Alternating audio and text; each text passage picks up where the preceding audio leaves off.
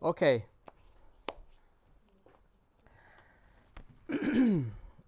Je vous invite à ouvrir la parole de Dieu ensemble dans le livre de Philémon.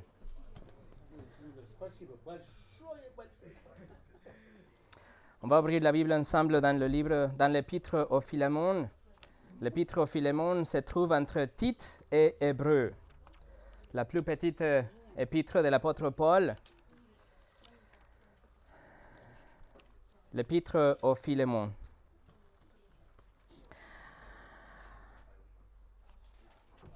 Le pardon est au centre des relations entre Dieu et son peuple. C'est une caractéristique de ce qu'il est. Il est un Dieu qui pardonne. Il est un Dieu qui réconcilie les pécheurs et les révèle envers lui en Christ. Il est quelqu'un qui, en conséquence, exige que nous pardonnions aussi, surtout à nos frères et nos sœurs. Nous avons déjà étudié ensemble pendant les dernières trois semaines Matthieu chapitre 18. Nous avons vu l'enseignement de Jésus à Pierre et ses disciples lorsqu'ils ont parlé par rapport le pardon et il a souligné ces conversations avec une parabole aussi. Il a dit, Jésus, qu'il n'y a pas une mesure pour le pardon, qu'il n'y a pas de règles pour le pardon, il n'y a pas de conditions pour le pardon, il n'y a aucune procédure pour pouvoir pardonner. Et ça doit être la position par défaut pour les disciples de Christ, c'est-à-dire la vôtre et la mienne. Nous, en tant que disciples, quelle que soit l'offense, quelle que soit la profondeur de l'offense, quelle que soit son intensité et même sa récurrence, nous devons avoir un cœur qui est prêt à pardonner, même si le coupable ne le demande pas. Le pardon, mes amis, est un commandement de Christ. Le, le, pardon, on a dit, c'est de choisir, c'est le choix que vous faites de ne pas imputer la faute à votre offenseur. Vous arrêtez de penser à la, à la culpabilité et l'offense. Et en lieu de ça, vous libérez et vous relâchez et vous enlevez et vous séparez de vous et vous chassez et vous lancez la flèche. Vous vous débarrassez de l'offense pour ne plus la voir jamais et pour ne parler même pas. C'est ce que nous avons déjà étudié. On a vu ensuite que celui qui pardonne court vers le coupable. Celui qui pardonne vraiment, il fait du bien au coupable. Il cherche la paix et la réconciliation. Pourquoi? Parce que c'est ainsi que nous avons été pardonnés par Dieu d'une dette immesurable, infinie. La semaine passée, nous avons survolé les Écritures pour voir le pardon en Dieu, en Dieu qui pardonne. Nous avons vu le pardon dans l'Ancien Testament et aussi dans le Nouveau Testament. Mais, mon objectif, j'ai dit, c'était d'arriver aujourd'hui à l'exemple de, pardon en action, en action qu'on trouve dans l'épître au Philémon. C'est ce que c'est l'épître au Philémon, c'est le pardon en action. Non seulement le Saint-Esprit a inspiré cette lettre, il a inspiré, l'a préservée pour nous, mais il a consacré une lettre un livre parmi les 66 livres de notre Bible est consacré au sujet du pardon, l'épître Philémon. Alors mes amis, préparez-vous à être mis au défi, être même encouragé aussi pour pardonner du fond de notre cœur et voir en action ce qu'on a déjà préparé pendant trois semaines. Je vous encourage, si vous n'étiez pas là, à réviser les trois dernières semaines disponibles en français et en russe sur notre site pour que vous puissiez vraiment saisir ce que nous allons commencer à voir à partir d'aujourd'hui, qu'on va euh, euh, étudier l'épître Philémon d'une façon euh, exposée, textuelle. C'est la plus courte épître de Paul, comme j'ai déjà dit, seulement 25 versets, seulement 335 mots en grec, qui ne contiennent même pas le mot pardonner ou pardonne, mais c'est entièrement axé sur le pardon. Et c'est ce que nous allons commencer à voir aujourd'hui, mais avant de commencer, on va prier.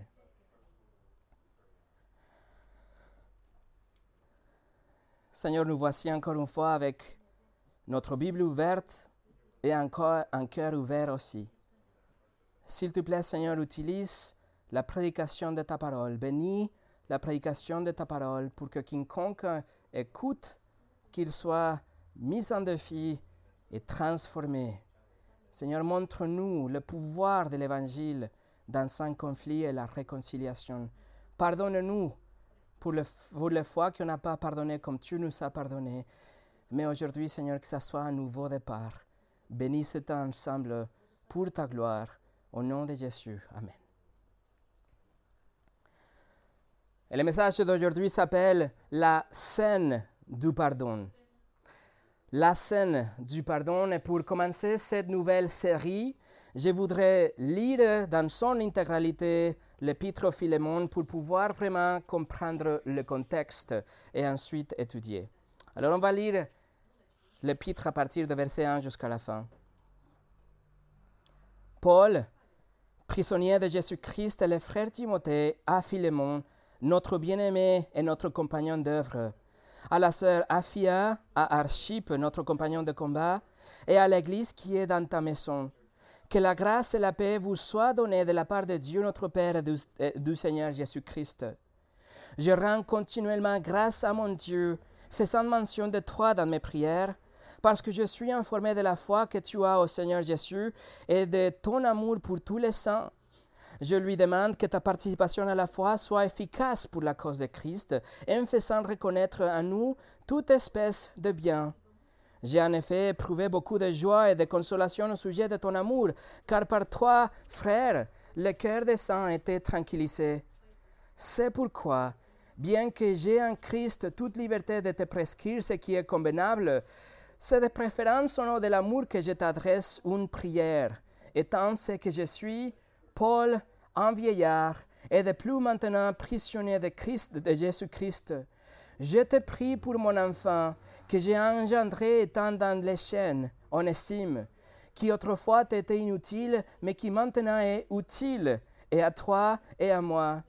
Je te le renvoie, lui, une partie de moi-même. J'aurais décidé de le retenir auprès de moi pour qu'il me serve à ma place. Il, te sert à, il me serve à ta place pendant que je suis dans les chaînes pour l'Évangile. Toutefois, je n'ai rien voulu faire sans ton avis, afin que ton bienfait ne soit pas, ne soit pas comme forcé, mais qu'il soit volontaire. Peut-être a-t-il été séparé de toi pour un temps, afin que tu le retrouves pour l'éternité. Non plus comme un esclave, mais comme supérieur à un esclave, comme un frère bien-aimé de moi particulièrement, et de toi à plus forte raison, soit dans la chair, soit dans le Seigneur. Si donc tu me tiens pour ton ami, reçois-le comme moi-même. Et s'il t'a fait quelque tort ou s'il te doit quelque chose, mets-le sur mon compte. Moi, Paul, je l'écris de ma propre main, je paierai, pour ne pas te dire que tu te dois toi-même à moi. Oui, frère, que j'obtienne de toi cet avantage dans le Seigneur, tranquillise mon cœur en Christ. C'est en comptant sur ton obéissance que je t'écris, sachant que tu feras même au-delà de ce que je dis.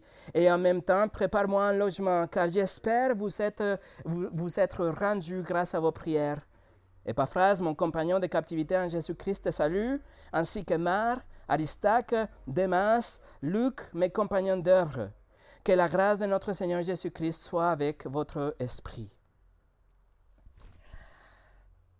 Je voudrais vous transporter à l'année 62 après Jésus.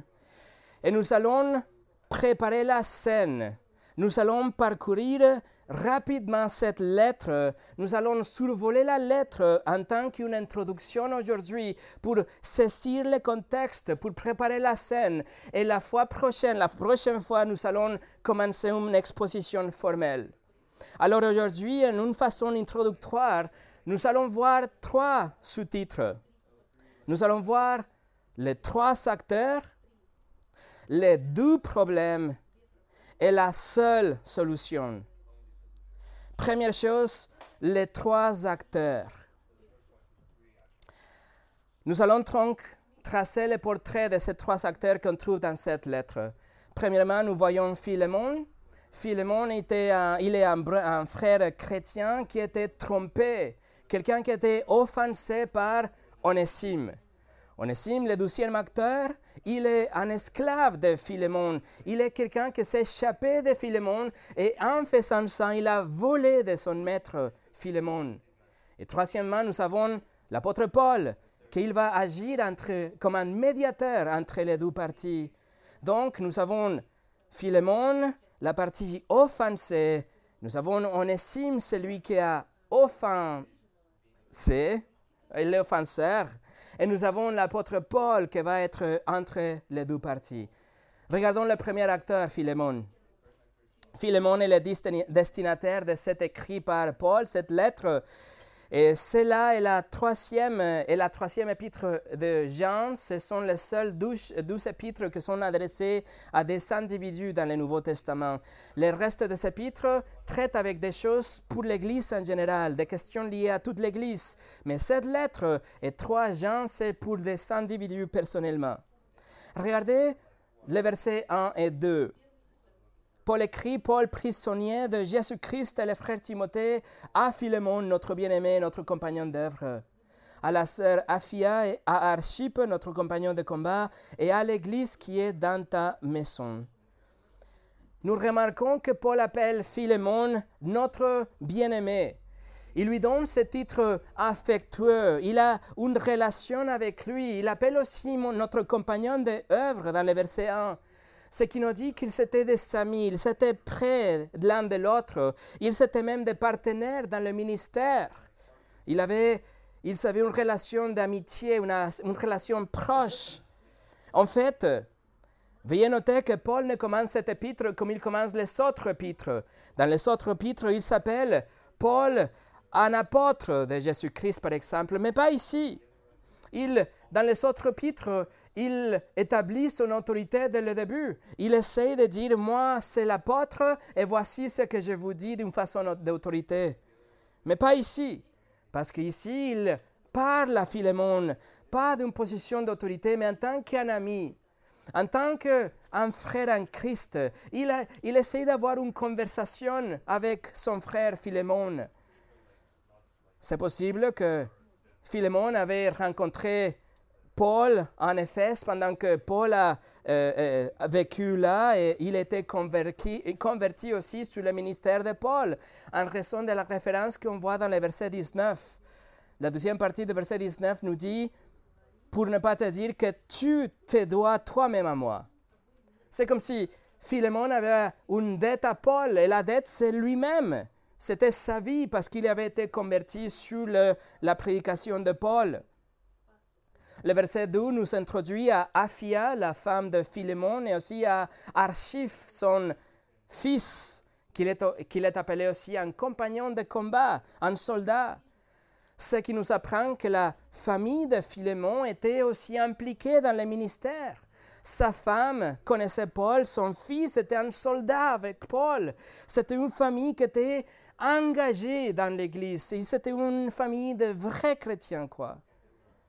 Et le verset 2 nous introduit ici à l'église de Colosse, l'église qui se réunit chez Philémon. Cela nous, nous rend un témoignage de Philémon et de sa famille. Il, il savait un cœur pour le ministère, il ouvrait leur maison semaine après semaine pour que les frères viennent se réunir, à louer le Seigneur et étudier la parole. C'était une famille engagée, une, une famille que avec leur vie, témoigner de l'amour de Christ, leur, leur, amour pour l'Église aussi. En fait, les églises de maison, ce n'était pas quelque chose de rare, c'était très commun car n'existait pas vraiment les bâtiments, les temples que nous appelons aujourd'hui les églises. Ça n'existait pas qu'à partir du IIIe siècle. Donc c'était très normal de se réunir chez quelqu'un. Et Philémon avait été béni il avait une propriété assez large pour pouvoir accueillir les autres frères et faire le culte de dimanche et sans aucun doute des autres activités pendant la semaine aussi. Donc l'église à Colosse se réunissait chez Philémon. Le verset 4 nous dit que l'apôtre Paul prie pour Philémon et qu'il remercie Dieu spécialement parce qu'il est engagé avec l'Église et avec Christ. Le verset 5 nous dit que c'est sa foi en Christ et son amour pour l'Église qui est évidente pour tout le monde. L'apôtre Paul dit dans le verset 7 qu'il, lui, il-même avait été réconforté par l'amour de Philémon et que Philémon est quelqu'un qui réconforte les frères, qui rafraîchit les frères, qui tranquillise les frères. Philémon avait un caractère digne, pieux. Philémon était, si vous voulez, un chrétien exemple. Philémon était un, bon chrétien, un frère engagé, quelqu'un de, de fidèle. Il était un encouragement pour les autres. Il, était, il faisait partie euh, euh, dans l'Église, dans la vie quotidienne de l'Église et les saints. Et sa famille aussi. Sa famille, sa accueillit les gens. Il s'était généreux, il, il, savait des dépenses pour accueillir les gens. Il s'était généreux, il bénissait les autres. C'était une famille vraiment engagée, vous voyez. Et sans aucun doute, il, avait une vie qui montrait l'évangile dans tout ce qu'il faisait. Sûrement, il partageait l'évangile d'une façon verbale. Sûrement, il priait pour ses employés, pour les membres de sa famille, pour ses esclaves, pour ses partenaires. Il priait pour les autres sans aucun doute tous ceux qui étaient autour de Philémon avaient été exposés à l'Évangile d'une façon ou d'une autre, soit par sa propre bouche ou par l'Église qui venait chez lui dimanche après dimanche. Même, regardez le verset 21, il est félicité par Paul. Il dit, il le félicite par son obéissance. L'obéissance que Philémon avait montrée dans le passé.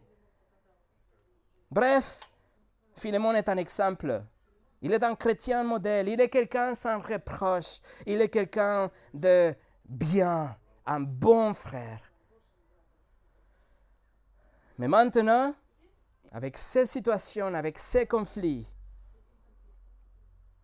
son amitié avec Paul et surtout sa soumission à la Seigneurie de, Christ va être mise à l'épreuve. Vous voyez, Philemon aura pu servir ensemble avec Paul. Il aurait pu être quelqu'un de bien, quelqu'un qui prêchait l'évangile, quelqu'un qui sortait évangéliser les autres, quelqu'un qui donnait de l'argent. Il aurait pu être quelqu'un qui était impliqué dans la vie de l'Église quotidiennement. Il était peut-être quelqu'un qui encourageait les autres. Il était quelqu'un de bien, un témoignage. Mais rien de ça veut quelque chose si il réagit d'une façon négative à l'instruction biblique que Paul lui donne. Tout ce que Philémon a fait dans sa vie en tant qu'un chrétien ne nous dit rien. Le test ultime est va-t-il se soumettre à la volonté du Seigneur à travers Paul? Et ça, c'est la question. Comment va-t-il réagir? Qu'est-ce qu'il va faire quand il va recevoir les paroles de Paul?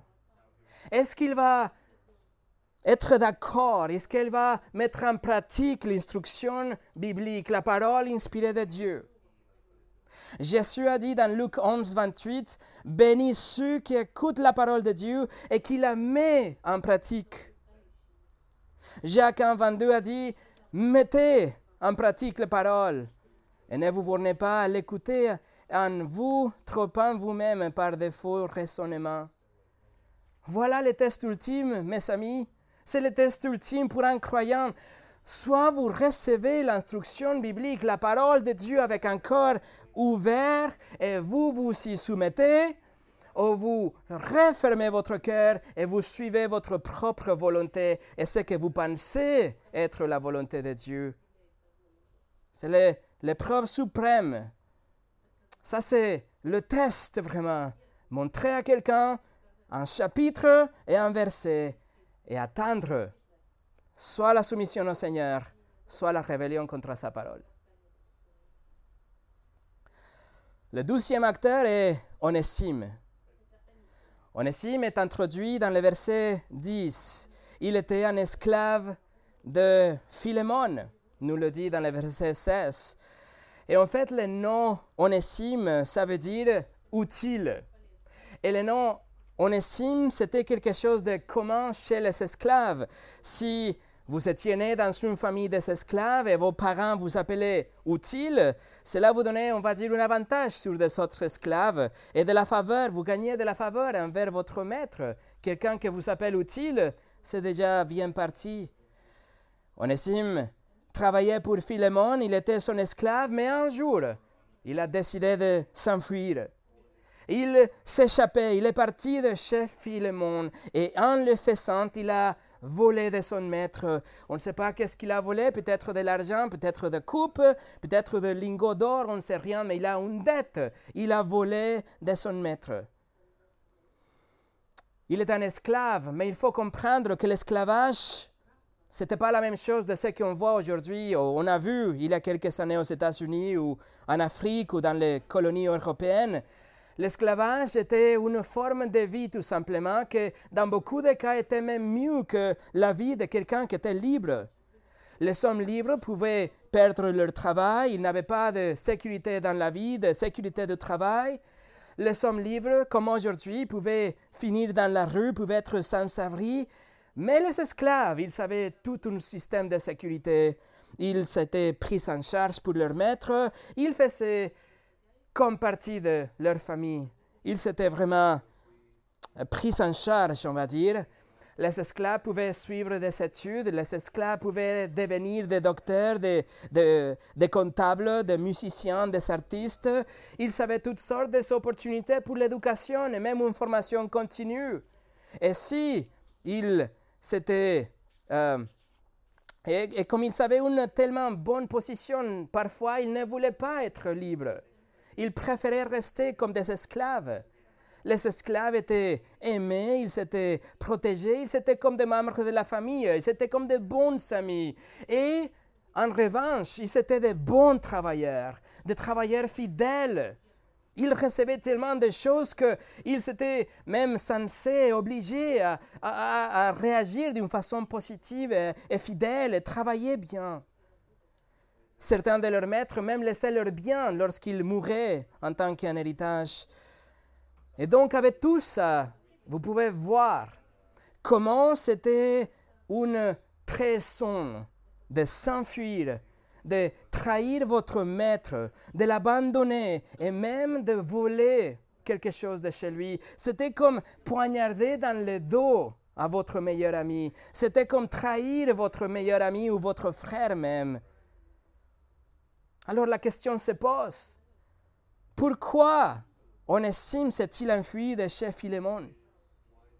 Si la condition de vie était tellement bonne, pourquoi il s'enfuit? De chez Philémon Et la vérité, c'est que la Bible ne nous le dit pas, et même l'histoire en dehors de la Bible ne répond à ces questions. Mais si Philémon était un bon maître, si les esclaves étaient traités comme une partie de leur famille, alors serait-il possible que le problème d'Onésime était le témoignage de Philémon Serait-il possible qu'il avait assez de conversations de l'Évangile? Assez de gentillesse, assez de, tous ces gens qui venaient semaine après semaine et qui chantaient ensemble et qui priaient ensemble, qui montraient de la gentillesse en action et, l'évangile en parole à cet esclave? Ça peut être qu'il était, il avait marre de Jésus-Christ, de l'évangile, de tous ces gens bizarres qui viennent dimanche après dimanche. Réponse, c'est possible. C'est ce que nous voyons chez nous avec ceux que nous aimons, n'est-ce pas? Nous partageons l'Évangile, nous les aimons, nous prenons chaque opportunité pour essayer de le partager Christ, nous le dirigeons vers les Écritures, nous partageons l'Évangile à nouveau, et qu'est-ce qu'ils font? Ils s'éloignent de nous. Ils mettent des murs entre nous parce qu'ils sont marre de notre Jésus-Christ. Alors c'est possible que c'était l'amour de Philémon pour le Seigneur qui était vraiment une abomination pour Onésime. Alors, un bon jour, il a juste pris ses affaires et il s'enfuit. Et il est allé à Rome. Il est allé se cacher en Rome. Et en faisant ça, il a volé des trucs pour pouvoir vivre un certain temps en tant qu'un immigrant dans la ville, la capitale de l'Empire romain. Le verset 18 et 19 nous dit que Paul va rembourser ce que Philémon a pris. Donc il a pris quelque chose avec lui. Alors Philémon se va à Rome. Il veut vivre d'une façon invisible. Il veut se cacher parmi les 870 000 habitants qui vivaient là. C'était la population de tous les Alpes-Maritimes d'aujourd'hui, l'ensemble du 06 d'aujourd'hui, habitait à Rome dans ces moments-là. Et en tant qu'un esclave fugitif maintenant, Onésime doit vivre dans l'endroit le plus pire de la ville. Il doit soit vivre dans la rue, soit il doit louer une petite chambre quelque part parmi les voleurs et parmi les prostituées, les meurtriers. Vous voyez, Onésime était chez Philémon. Il avait sa maison, il était dans un endroit de lumière où l'évangile brillait. Et du coup, Onésime se trouve dans les ténèbres, parmi les pires de pires. Cependant, la grâce de Dieu s'étend à Onésime. Et dans sa providence, il fait qu'il rencontre l'apôtre Paul qui était en prison en Rome en ce moment. Il était enchaîné en gare romaine aussi. Mais d'une certaine manière, d'une manière ou d'une autre, Paul avait accès aux gens de temps en temps. Il parlait avec les gens, il pouvait prêcher même. Et un bon jour, il entend l'évangile de l'apôtre Paul. Et le miracle de la régénération a eu lieu dans son cœur. Vous voyez, d'un moment un autre, Onésime a compris qu'il était un pécheur, qu'il était un criminel, non seulement devant Philémon et la loi de Rome, mais qu'il avait une dette envers Dieu, qu'il avait transgressé la loi de Dieu, pas seulement qu'il avait volé de son maître, mais il était dans une position problématique, vraiment critique devant le juge de l'univers. Il a compris la justice de Dieu, que s'il mourait ces jours-là, que c'était possible, car il habitait parmi les meurtriers, les criminels, etc., il, fera, il ferait face au Dieu et son destin serait l'enfer, car Dieu est saint et il va jamais accepter quelqu'un qui n'est pas digne et pur. Mais en même temps, il a entendu de de l'œuvre de l'apôtre Paul, l'histoire de Jésus-Christ, il a compris qu'il avait pris en lui la colère de Dieu, qu'il avait pris en lui la punition pour ses péchés, et qu'en revanche, il avait donné sa vie parfaite à Onésime. Il a entendu parler de l'histoire d'amour de Dieu envers les pécheurs et comment Jésus a justifié à tous ceux qui que se répandent, qui mettent confiance en lui. Et voilà ce qui s'est passé dans la vie de cette fugitive c'est pour ça, dans le verset 10, Paul appelle Onésime mon enfant. Onésime est devenu le fils, si vous voulez, spirituel de l'apôtre Paul pendant qu'il était en chaîne. Il dit il était engendré étant dans les chaînes. Paul, prisonnier, et quand même, il prêche l'évangile. Et Onésime se répand il vient à Christ. Mes amis, pensez à ça quelles sont les probabilités qu'ils se rencontrent Je vais vous le dire, c'est 1 sur 870 000 habitants qui avaient en Rome en ce moment. C'est-à-dire, 0,001% de probabilité qu'ils se rencontrent, mais ils l'ont fait parce que Dieu est souverain et parce que quand Dieu a l'intention de sauver quelqu'un, la probabilité est de 100%. Paul cite de Moïse dans le livre de Romains, Romains 9, 15 et 16, il dit, Dieu dit à Moïse, je ferai miséricorde à qui je fais miséricorde et j'aurai compassion de qui j'ai compassion. Ainsi donc, cela ne dépend ni de ceux qui veulent, ni de celui qui court, mais de Dieu qui fait miséricorde. Mes amis, cela doit être tellement encourageant pour nous. Onésime a sans doute été euh, exposé à l'Évangile pendant des années et des années par Philémon et sa famille et son Église aussi. Philémon a, pardon, Onésime a gâché de nombreuses opportunités de venir à Christ, de répondre à l'Évangile et d'être sauvé. Il a, il a gâché ça pendant des années. Il était maintenant un rebelle total, un criminel littéralement. Mais Dieu a eu, a fait miséricorde de cet esclave et l'a sauvé. Onésime aurait pu vivre à Rome pendant 50 ans et jamais rencontrer Paul. Mais Dieu a veillé sur cet esclave. Et le Saint-Esprit l'a conduit et les prières de Philémon l'ont rattrapé. Il a rencontré nul autre que l'apôtre Paul. Et quand Dieu a dit que c'était le moment, il a ouvert le cœur de cet esclave au l'Évangile. Et dans ce moment que dans nos yeux, dans notre estimation, c'était le plus pire pour Onésime. C'était le moment le plus obscur dans sa vie de rebelle. Il était le plus éloigné possible de Dieu. Mais Onésime s'est repenti et il a placé sa confiance en Christ. Et dans un instant, il est devenu une nouvelle créature. 2 Corinthiens 5, 17 nous le dit, si quelqu'un est en Christ, il est une nouvelle création. Les choses anciennes sont passées, voici toutes les choses sont devenues nouvelles.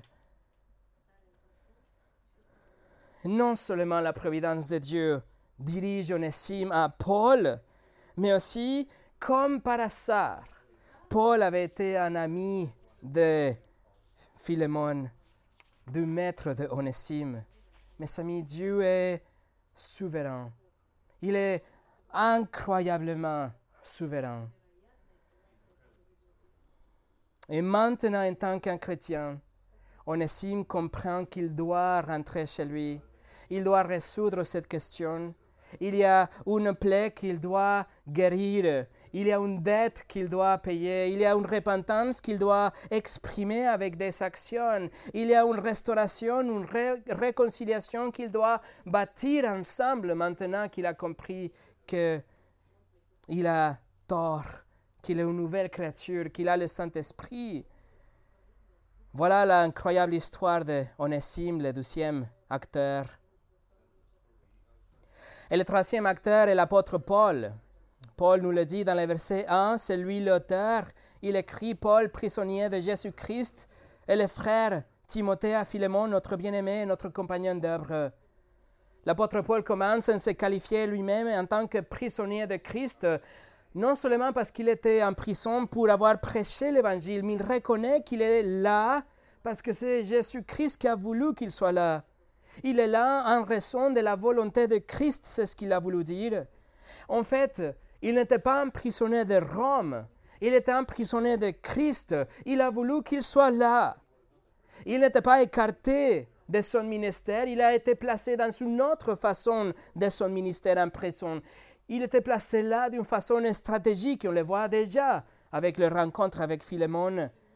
Mais pendant qu'il était en prison, Paul écrit aussi, par exemple, dans son épître aux Philippiens, c'est l'effet, l'effet de son euh, prédication quand il était en prison. Dans Philippiens 1, versets 12 au 14, on peut le lire. Je veux que vous sachiez, frères, que ce qui m'est arrivé a plutôt contribué au progrès de l'Évangile.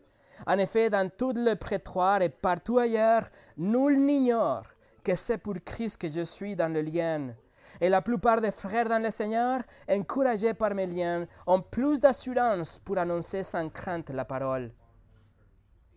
Donc Paul avait une mission. Il n'était pas un, prisonnier de Rome, mais c'est Jésus qui l'a mis là.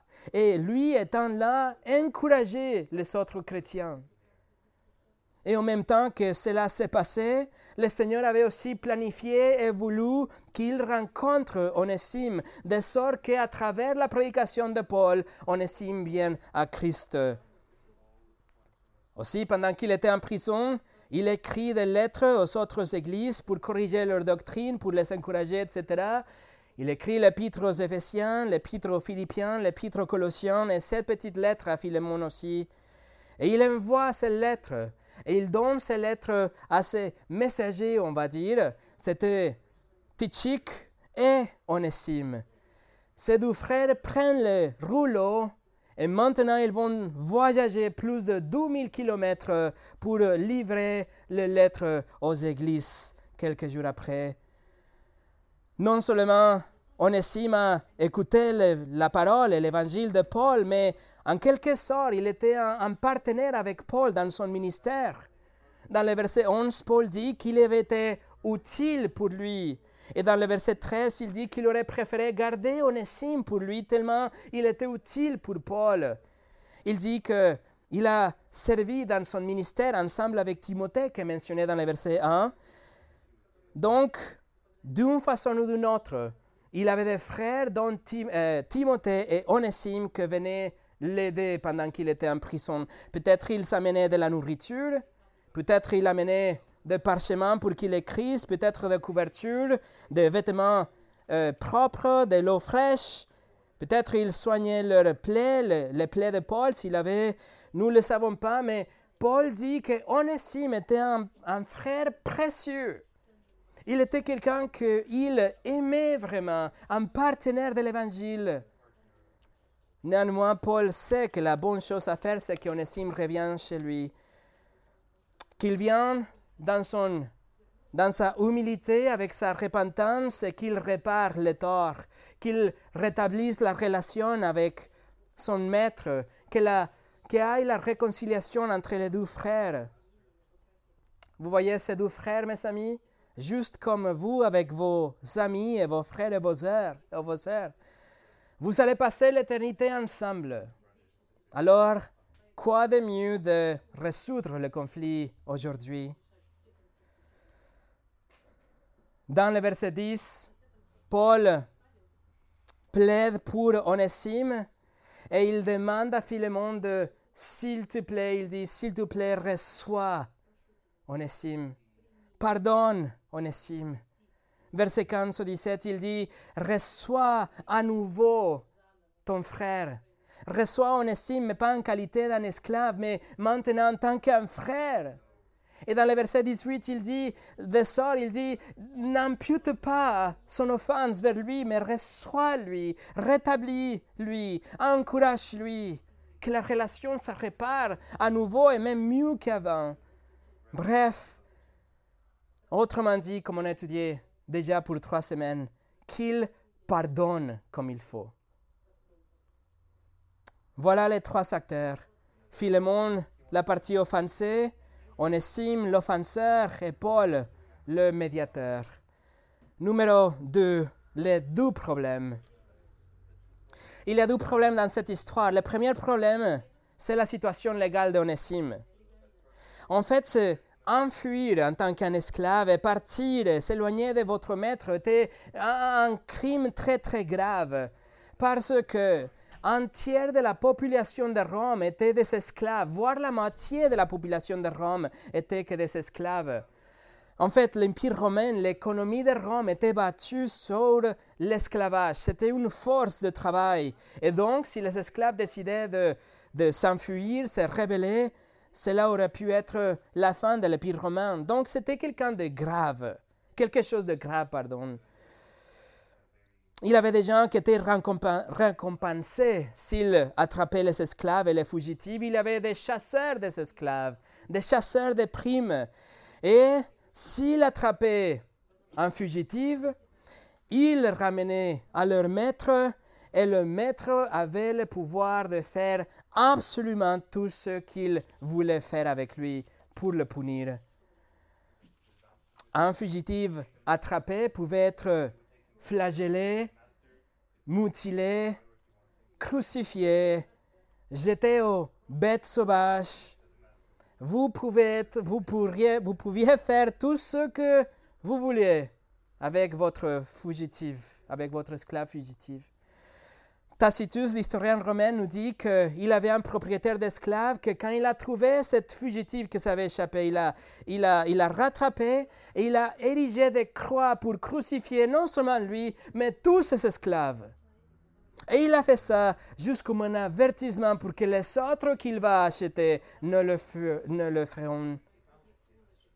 fassent. Et si le maître décidait de garder l'esclave en vie, l'esclave rattrapé était marqué euh, d'une façon permanente avec une brûlure sur le front. il mettait une lettre F sur le front d'un esclave rattrapé, le F de fugitivos en latin, fugitive. L'histoire nous, rencontre, nous dit que, en plus, le fugitif et le voleur n'avaient pas de droit d'être pardonnés. Il fallait le punir d'une façon ou d'une autre. Donc ça, c'est le premier problème. Le problème, c'est que si on estime bien chez Philémon, il prend un grand risque en cours de route qui pourrait avoir des conséquences physiques horribles sur sa personne. Et s'il réussit de rejoindre son maître, Philémon, selon la loi romaine, peut tuer à l'instant Onésime, sur le coup. Et s'il décide de le garder en vie, il peut faire n'importe quoi avec lui. Alors ça, c'est un grand problème. Mais le douzième problème, c'est pire, c'est plus grand que ça. Le douzième problème est Philémon lui-même, son cœur. Philémon a souffert, Philémon était escroqué, il a subi une perte, il était trahi, il était déçu, sa réputation était endommagé. Il a la honte et la moquerie des autres, des autres esclaves et des autres propriétés des esclaves. Et le problème est, va-t-il pardonner ou pas? Est-il assez humble pour recevoir son frère maintenant. Est-ce qu'il va choisir d'amputer les offenses à Onésime ou il va enlever tout ça comme Christ a enlevé sa culpabilité de lui? Aura-t-il de longues discussions? Y aura-t-il des intrigues?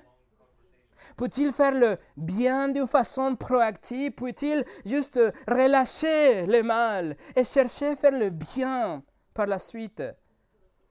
Lui fera-t-il à nouveau une confiance totale chez lui?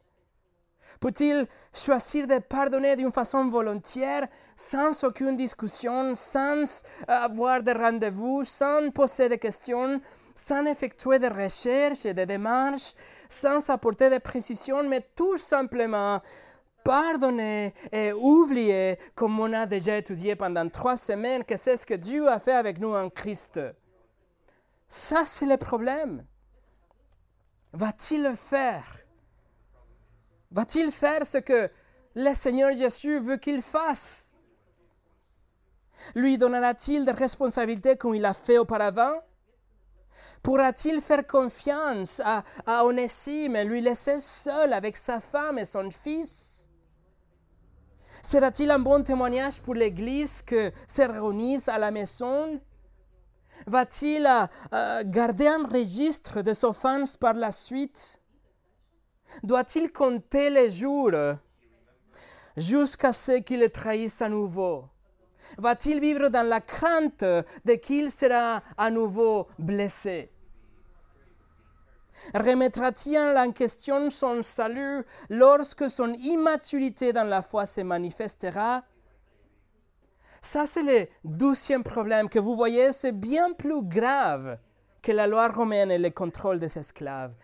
On parle le problème du cœur de Philémon. Comment va-t-il réagir à l'instruction biblique? Et numéro 3, nous avons qu'une seule solution.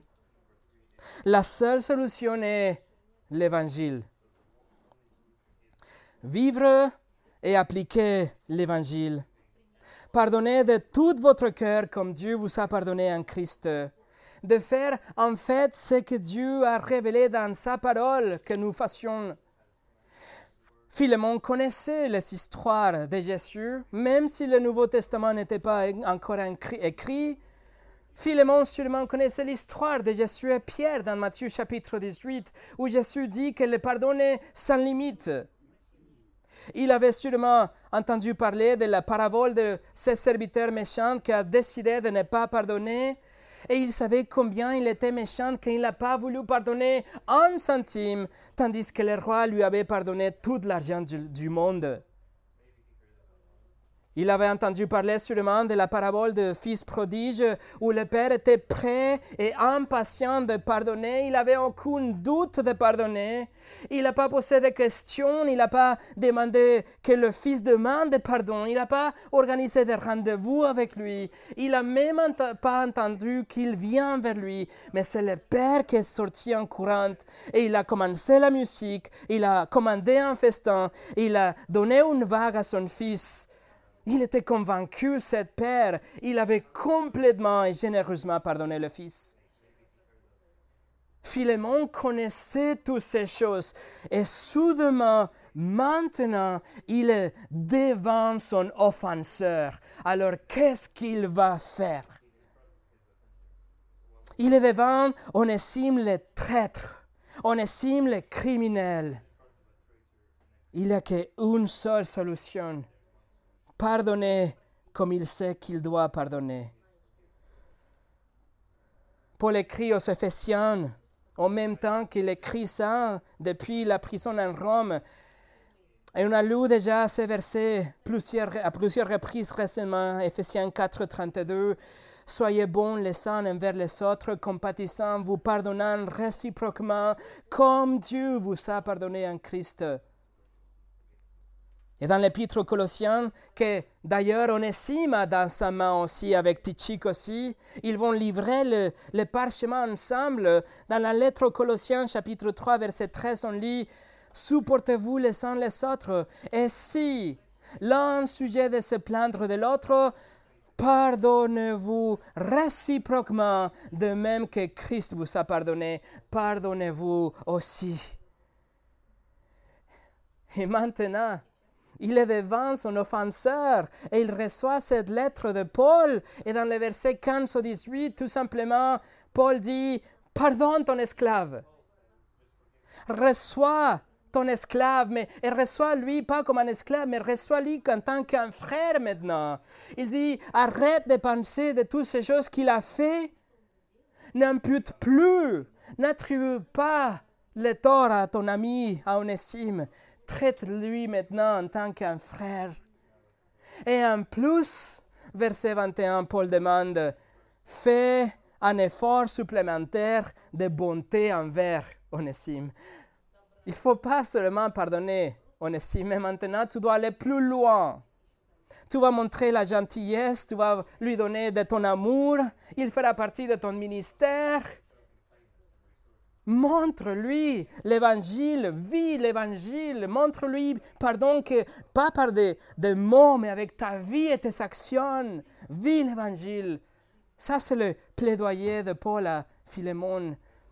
Il veut que lui et sa femme et son fils et l'Église qui habite à la maison pardonnent du fond de cœur à tous ceux qui ont péché contre eux, dont on estime. Autrement dit, que l'Église vit l'Évangile. Vous ne pensez pas que c'est ce que le Seigneur veut que nous soyons aujourd'hui, des gens qui vivent l'Évangile. Charles Spurgeon a dit, si Dieu les a pardonnés, nous le pouvons sûrement. Et si Jésus-Christ les a reçus, ils ne peuvent être trop mauvais pour que nous ne le recevions pas. Faisons pour eux ce que Jésus aurait fait s'il avait été là. Ainsi, nous serons vraiment les disciples de Christ. Alors, vous voulez être un disciple de Christ? Numéro un, pardonnez.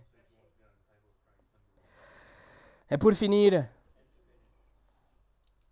nous avons très brièvement survolé cet épître juste pour mettre en place la scène, pour voir le conflit, le, drame qu'on voit dans ces trois acteurs, les deux problèmes est la seule solution. Et la prochaine fois, nous allons examiner cet épître en profondeur et nous allons le faire comme toujours, verset par verset. Mais aujourd'hui, nous avons ouvert déjà les versets 1 et 2 et juste pour conclure, nous allons voir le verset 3. Regardez, Paul écrit que la grâce et la paix vous soient données de la part de Dieu notre Père et du Seigneur Jésus-Christ. Bien plus que la salutation standard de Paul, la salutation habituelle qu'il ajoute à ses épîtres, c'est plutôt une prière. C'est plutôt le désir de l'apôtre que la grâce et la paix soient avec Philémon et avec tous ceux qui sont avec lui. La grâce, parce que c'est à partir de la grâce que toutes les autres bénédictions de Dieu découlent. Et c'est à partir de la grâce que nous nous rappelons de la dette que Dieu nous a pardonnée en Christ. La dette sans mesure. Et, cela, et pour cela, nous pouvons pardonner les autres. Et non seulement il dit que la grâce soit avec toi ou avec vous, mais il dit que la paix soit avec vous. Et il dit la paix parce que la paix, c'est un constant état de joie surnaturelle. C'est une joie qui ne vient pas de nos circonstances ou de, nos conflits ou la réconciliation avec les autres, mais ça vient de notre salut. C'est le produit de notre salut. C'est le produit de savoir que notre, notre dette envers le Dieu de l'univers et le roi de l'univers a été pardonnée et que nous avons aujourd'hui la vie éternelle, le pardon des péchés, grâce à la vie, la mort et la résurrection de Jésus. La grâce sauve et la paix découle de votre salut. Mais il y a aussi la paix de savoir, mes amis, que vous avez été obéissante. Il y a la paix de savoir que vous avez fait quelque chose de bien. Vous avez obéi la volonté de votre maître. Vous avez soumis vos émotions et votre orgueil à la volonté du Seigneur Jésus-Christ et vous avez pardonné comme il faut. Vous avez fait la volonté du Seigneur et vous avez pardonné les criminels et les traîtres et celui que vous a poignardé dans le dos, et celui que vous a offensé, que vous a volé le sommeil et la réputation, et vous l'avez pardonné parce que c'est comme ça que Dieu vous a pardonné en Christ. Prions ensemble.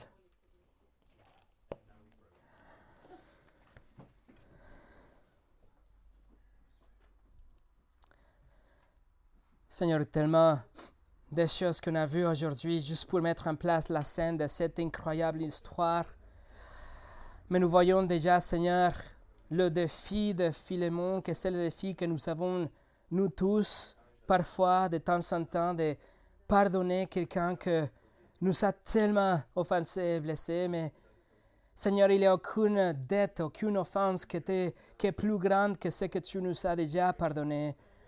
Et c'est ce que nous te demandons aujourd'hui, qu'à travers ces messages qu'on a étudiés déjà et la, euh, la lettre au Philémon, Seigneur, par la suite, qu'on puisse arriver à voir cette pardon fondé dans l'Évangile, qu'on arrive à vivre l'Évangile, qu'on applique l'Évangile dans nos relations, qu'on pardonne les autres euh, tout de suite comme tu nous as pardonné en Christ.